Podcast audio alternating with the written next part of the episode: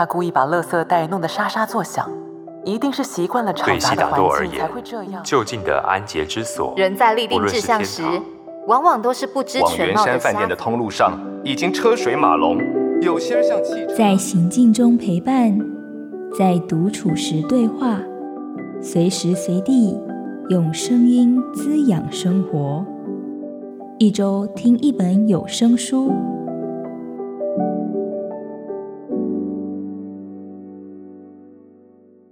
欢迎收听由静好听制作的《一周听一本有声书》，我是静好听产品企划奶柔。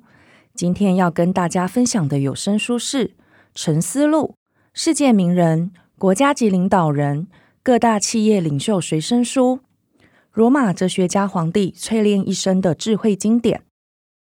《沉思录》这本书。是由拥有哲学家皇帝美名的罗马皇帝马可斯·奥里略·安东尼努斯亲笔撰写的私人日记。安东尼努斯在位的期间，罗马帝国频繁的受到外敌侵扰，让他常年在外征战。但安东尼努斯却始终维持着尊重自然、臣服宇宙、宽厚待人的信念。那这本书。不只记录了安东尼努斯对生命深刻的思考，更告诉我们如何不忘初衷的磨练自己的智慧，让心灵成为自己最强大的武器。那我第一次读《沉思录》的时候，心中就难免产生了许多的疑问：这位皇帝看起来离我们好远好远。书里的一开头就用很长的篇幅向他的众多良师益友致意，感谢他们教导的一切。那我在阅读那些我不熟悉的名字的时候，让奴钝的我一度跑去跟录音师说：“我觉得我应该看不懂，完蛋了。”然而，可能是我太小看所谓的知识、美德或是真理，有些东西啊，它是不会随着时间的流逝而折旧的。当我静下心来的时候，除了读出趣味以外，更多的是一种接近于惊喜的体认。安东尼努斯他对生命很淡然，然后遵循着理性生活。他有强健的心灵，也不被情绪所左右。他告诉我们说啊，不要空谈理想中的好人，直接当个好人吧。或是我们没有必要对事物发脾气，因为事物完全不会在乎。他所传递的每一句话都跨越了时间与空间的界限，是能够长久的流传下去的智慧。那第一次录音的时候，我就跟我们这本书的主播郭时弟说：“给我一个皇帝的声音吧。”但是随着工作的进行，在我们逐步的将安东尼努斯的文字有声化的过程里，时弟用他明亮沉稳、朴实温暖的声音，让这位原本或许我们只能在书本里面认识的人物，变得亲近而且立体。然后我也发现，安东尼努斯。他除了是皇帝，或许他更像是个僧侣。他相信每个人都有能力带领自己拥有理想的生活，但是在宇宙的面前，他又是谦卑的臣服。沉思录有声书的推出，除了依照顺序聆听以外，我其实也很推荐大家在心里有烦闷或是困惑的时候，就随性的选择一集。安东尼努斯，他或许无法给我们直接的解答。但是透过他的话语，我想我们能够学习的是掌控自身的意志，装备强健的心灵，在混沌的世界里为自己点一盏明灯。接下来就让我们来听听由声音主播郭时弟所诠释的《沉思录》。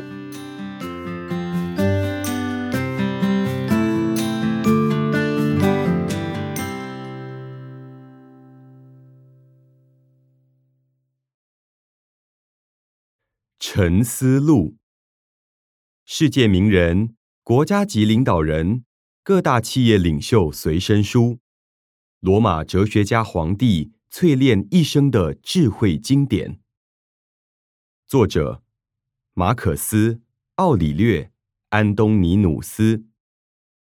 远流出版。由郭时弟为你读书。我们都可能在此时此刻离开人世，那就抱着这样的心态处理每一个行动和思绪吧。把人生当中的每一件事当成最后一件事来做，自珍自重，勿把幸福寄托于他人的灵魂。一，当新的一天开始，我就对自己说：今天我会遇到好管闲事、忘恩负义、傲慢自大、撒谎成性、善妒、孤僻的人。他们会染上这些毛病，是因为他们无法明辨是非善恶。而我，我已经看清了善的美好，恶的丑陋，看清了犯错之人的本性，也明白他们都是我的亲人。我们不仅流着同样的血，有着同样的祖先，还共享了同样的智慧，同一份神性。在他们之中，没有半个人能伤害我，因为没有人能使我坠入丑恶。但我也不能对我的亲人发怒或记恨，因为我们生来就是为了同舟共济，如同双脚、双手、上下眼睑、上下排牙齿一样。所以，人与人互相作对是有违本性的，更会使人自寻烦恼，彼此闪躲。二，再怎么说，我这个人不过就是一丁点肉身，一丝生命气息，以及具备主宰力量的部分。抛开书本吧。不要再让自己三心二意了，你的心不该如此。不妨想象你正濒临死亡，就此鄙弃自己的肉身。肉身就是包含血液及骨骼的网状组织，一种由神经、静脉、动脉构成的网络。再想想，生命气息。究竟为何物？就是空气，一团随时变化的空气，一下呼出，一下又吸入的空气。第三件事，想想内在的主宰力量。想象你年事已高，不再放任主宰力量沦为奴隶，不再任其沦为悬丝木偶。受有违社会常情的心绪拉扯，不再任其埋怨眼前的命运，也不再任其逃避未来，有恐不及。三，众神所做的一切都饱含了神意，命运所做的安排都不会远离自然本性，而会和神授意的事物交织连结。所有事物都自神意流淌而出，这些事物的必然性会造福你所归属的宇宙整体。自然整体所带来的福分，会使自然的各个部分受惠，也始终维系着自然整体。